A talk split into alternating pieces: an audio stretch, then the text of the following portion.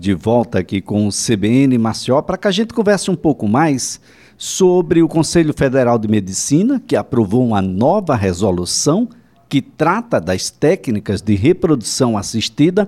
É a resolução de número 2294. Ela revoga automaticamente a resolução anterior, a resolução 2168, que é do ano de 2017. E sobre o assunto a gente abre aqui uma conversa com o Dr. Felipe Albuquerque, é médico especialista em reprodução humana, a quem a gente desde já agradece a gentileza de nos atender. Doutor Felipe, um bom dia. Bom dia, Elias. Bom dia a todos os ouvintes. Muito obrigado pela oportunidade de falar um pouco sobre a reprodução humana, né? A reprodução humana e essas novas mudanças tão atuais agora, aconteceu no dia 27 de maio de 2021. E a gente sabe que as técnicas de reprodução humana, elas ajudam não só casais, como pessoas que querem até ter uma produção independente a realizar um sonho, seja imediato ou no futuro.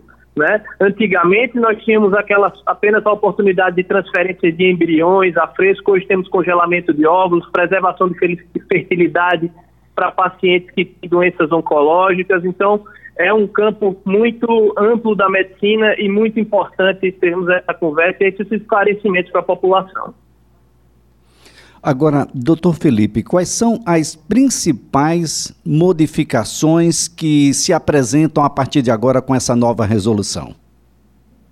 É, tivemos algumas mudanças que nós que somos, já somos da sociedade brasileira né, de reprodução, é, concordamos em muitas delas e algumas nós vimos que houve um, provavelmente um retrocesso, porque pode é, cursar com um aumento, inclusive, de custos de um tratamento que já não é, é barato, não é acessível, é, não é tão acessível pelo, pela complexidade laboratorial de equipes multidisciplinares. Então, Primeiro, a mudança inicial é que nós temos a possibilidade, foi incluído também, além do, dos casais heterossexuais os casais homoafetivos, nós temos também a possibilidade dos transgêneros de realizarem as técnicas de reprodução assistida. Então, é, é, houve uma ampliação, não só com o casal, o, não só com o casal heterossexual e homoafetivo. Então, essa possibilidade ela foi ampliada. Além disso, antes nós só poderíamos transferir, fazer doação de óvulos em mulheres com idades inferi inferiores a 35 anos, ou seja, as doadoras só poderiam ter 35 anos ou menos. Hoje é permitido até assim, mulheres com 37 anos fazer a doação dos ósseos e homens até, o, até os 45 anos. Homem, antigamente se, poder, se podia até 50 anos ou até mais, dependendo dos casos. Agora isso foi reduzido para 45 anos. Em relação àquilo que eu falei, que um ponto que considero como negativo é que agora nós temos uma limitação de fecundação de óvulos, ou seja, uma, a gente faz um estímulo, mesmo que nós tenhamos 15, 20 óvulos, 20 óvulos, que são os óvulos para fazer a captação, para colher e fecundá-los, nós só podemos fazer a fecundação e o congelamento de oito embriões, né?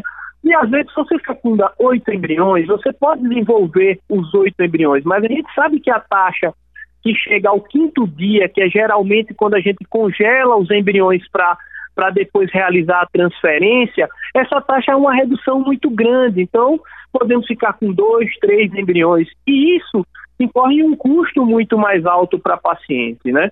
Então, é, esse para mim foi um lado negativo, o lado positivo foi a, a grande ampliação do, do, do, é, do, da população que está, é, que pode realizar esse tratamento. Tem uma outra coisa muito importante, que em relação a doadoras, nós só tínhamos aquela doação voluntária. A doação continua tendo que ser voluntária e sem fins lucrativos. Então, para as doadoras anônimas.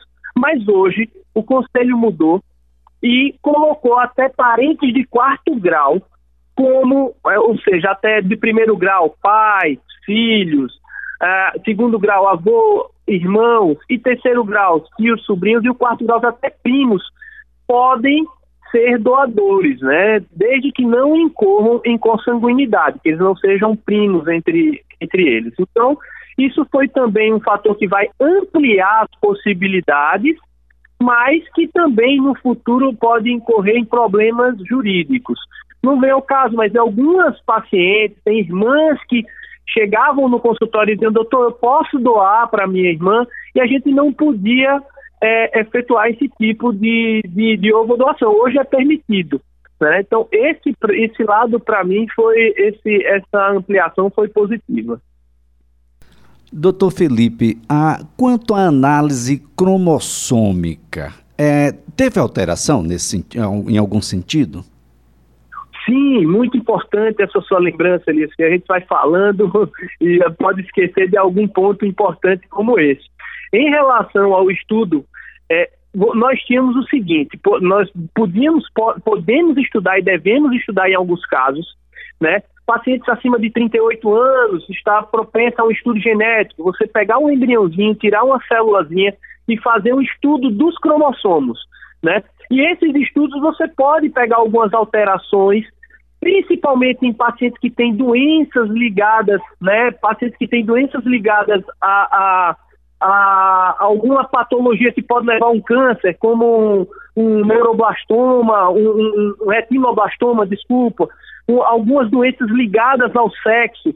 Então, esse estudo genético ele é muito importante para você excluir alguns, é, alguns é, embriões que possam ter alguma patologia, né? E só que antes nós poder, podíamos identificar o sexo desse embrião, não iríamos transferir porque a paciente queria o sexo tal, mas ela sabia qual o sexo do embrião. A gente só pode identificar hoje se houver alguma doença ligada ao sexo ou alguma neoploidia do cromossomo sexual. Então, houve essa mudança. Antes então, nós então, podíamos doutor... identificar e passar para as pacientes o, o qual era, qual era o sexo do, do bebê, né? Então, doutor Felipe, eu não vou poder escolher o sexo do bebê. É, isso, tá, na verdade, nunca foi permitido, mas, na verdade, se sabia qual era o sexo e qual era a palheta que ele estava, por exemplo, congelado e qual seria transferido, né? Mas escolher nunca pôde, mas agora você não pode nem identificar, falar para a paciente qual seria, qual, qual, quais vão ser os embriões transferidos, a não ser nesses casos especiais em doenças ligadas ao sexo. Porque a gente sabe que nós temos o quê? Os 46 cromossomos, 44 não sexuais e os dois sexuais. E algumas doenças estão ligadas só a esses cromossomos sexuais.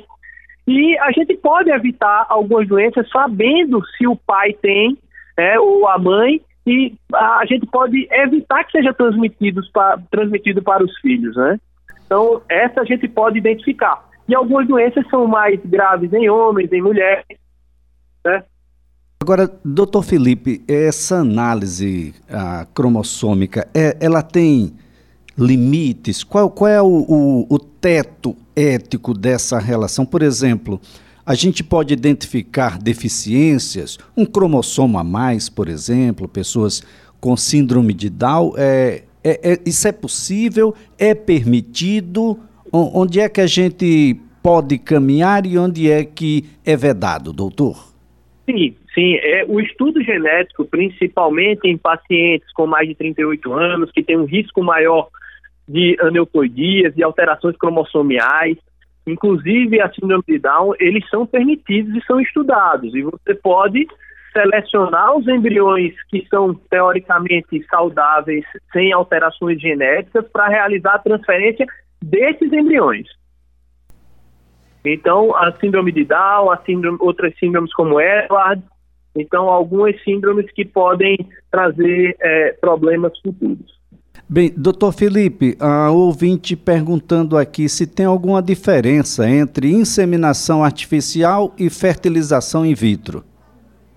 Sim, sem dúvida. A inseminação artificial nada mais é do que a gente capacitar o sêmen, os espermatozoides, né, do, do marido ou de um, de um doador, capacita o espermatozoide ou seja, deixa eles mais rápidos, mais concentrados, e injeta com um catéter lá no fundo do útero.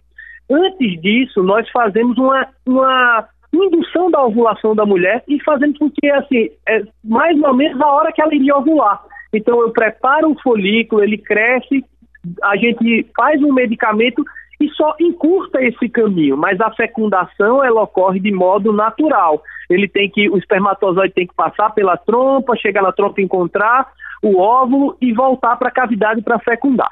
Na fertilização in vitro, nós temos um procedimento muito mais complexo. E nós inicialmente induzimos com a quantidade de droga maior para termos mais óvulos. Depois, em laboratório, a paciente sob sedação, vamos lá e funcionamos os, os, os folículos e captamos os óvulos.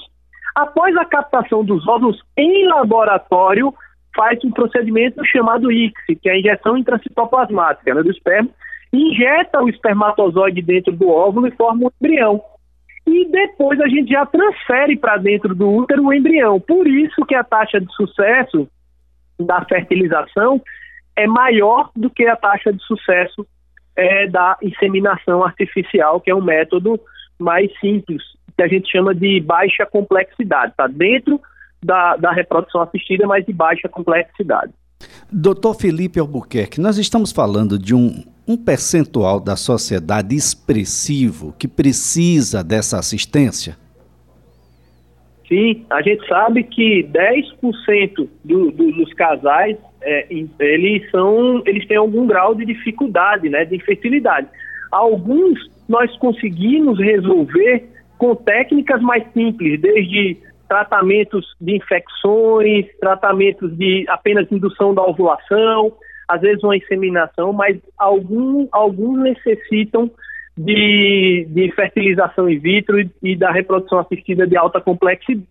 E como eu disse no começo, né, é, além disso, hoje a população, as mulheres trabalhando é, cada vez mais, estão deixando o sonho de, de serem mães para um pouco mais tarde, e o congelamento do óvulo veio dar um pouco mais de tranquilidade para essas mulheres, porque a gente sabe que a idade é, feminina é um fator muito importante é, em relação à fertilidade feminina, né? Então, a, a, idade materna, quanto maior a idade, menor a taxa de fecundação, maiores os riscos. Então, a reprodução assistida, ela engloba tudo isso, né?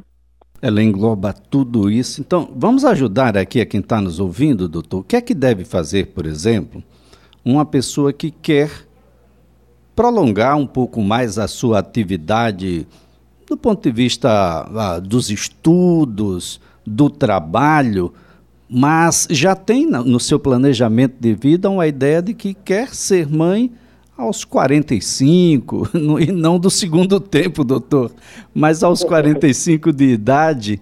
E, e claro, para isso vai precisar reservar uh, esses óvulos. Qual é o caminho que deve seguir alguém que está com esse pensamento? É, e, e é muito importante que essas pacientes procurem a gente, os especialistas em reprodução humana, antes dos 35 anos. Lógico, podemos congelar os óvulos em idades mais, a, a mais avançadas. Mas, além de mudanças no hábito de vida, vida mais saudável, não fumar, evitar o excesso de bebida alcoólica, ter um peso adequado, uma dieta adequada, que isso é importantíssimo para a preservação da fertilidade, aquilo que eu falei, procurar a gente antes, para a gente poder fazer inicialmente uma avaliação de reserva. E é, quando a gente faz a avaliação de reserva ovariana, é para saber se a paciente tem muitos folículos para serem estimulados e para a gente poder conseguir captar e congelar óvulos e ter uma, uma possibilidade de gestação maior no futuro. Então, além do congelamento de óvulos, eu tenho aquelas pacientes que já são casadas e que querem congelar embriões, como tem, tiveram muitas famosas, que inclusive foi a mídia, e elas mesmas falaram, não é segredo, não é sigilo médico, como a Ivete, que congelou bem antes e só fez a transferência próximo aos 45, né? Então, você também poderia ter congelado o, o embrião, né? Esse congelamento de embrião e de, e de folículos hoje está muito alto e é muito importante para essas pacientes que desejam é, postergar um pouco mais esse sonho de ser mãe. Bem, doutor Felipe, a ouvinte perguntando aqui sobre produção independente, doutor. Pois é, produção independente. Isso é possível hoje? Muito bem possível, sim, lógico. É um, um, inclusive tivemos alguns nascimentos esse ano e ano passado de produções independentes aqui em Maceió. É, você pode ter uma, uma, uma, fazer um processo de estimulação dependendo da possibilidade por inseminação artificial ou por, fertilização in vitro, e é totalmente possível, não tem nenhuma, nenhum é, problema nem legal, nem, nem, nenhuma, nenhum impeditivo né, que nos impeça de fazer essa, esse procedimento. É, doutor, essa é uma situação bastante interessante, porque nesse caso vai se utilizar de ovos de, ou, ou de, de, de, sêmen de doador, é isso? Eu gostaria que Sim, o senhor explicasse como fazer essas doações e da segurança jurídica que já possa existir hoje em relação a, ao doador, por exemplo, querer a, tomar parte no, no filho que está por nascer, algum direito nesse sentido, doutor? Olha, é, as doações, geralmente, a gente pega de bancos de sêmen. Então, bancos de sêmen podem ser um banco de sêmen internacional ou um banco de sêmen nacional. E esses bancos, há um estudo, um rastreio das características é, do, do, paciente, se tem alguma patologia que impeça a, a, que impeça a doação, né? Então, esses bancos são bem seguros e a paciente dessa doação anônima ela não vai ter acesso a quem foi, quem foi o doador e nem o doador vai ter acesso para quem foi doado o seu sêmen. Quando você tem, você não pode ser consanguíneo, aquela aqueles de parentes de, de primeiro, segundo, terceiro e até quarto grau, ele incorre quando você tem casais, às vezes, por exemplo, casal homoafetivo, duas mulheres, ela poderia pegar o gameta de um primo da parceira, né? Mas não de um consanguíneo, de um primo dela. Então, para isso, para essa doação, para a produção independente, o melhor é o banco mesmo de sêmen, e, como eu expliquei, ele é bem seguro.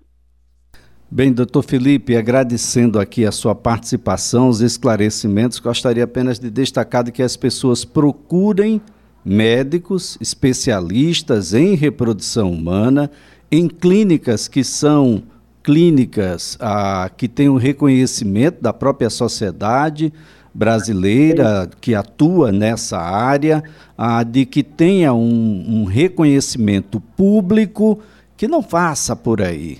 Não inventem essas clínicas clandestinas ou modos clandestinos de se fazer esse tipo de procedimento. Isso é para quem é extremamente especializado, doutor. Sem dúvida, muito obrigado mais uma vez. Agradeço a participação. Era um tema que, se tivéssemos mais uma hora, falaríamos mais uma hora. Então, eu estou à disposição sempre que vocês precisarem. Muito obrigado a todos, obrigado pelas perguntas. Será sempre um prazer, doutor Felipe, sempre um prazer tê-lo aqui. Doutor Felipe Albuquerque é médico especialista em reprodução humana.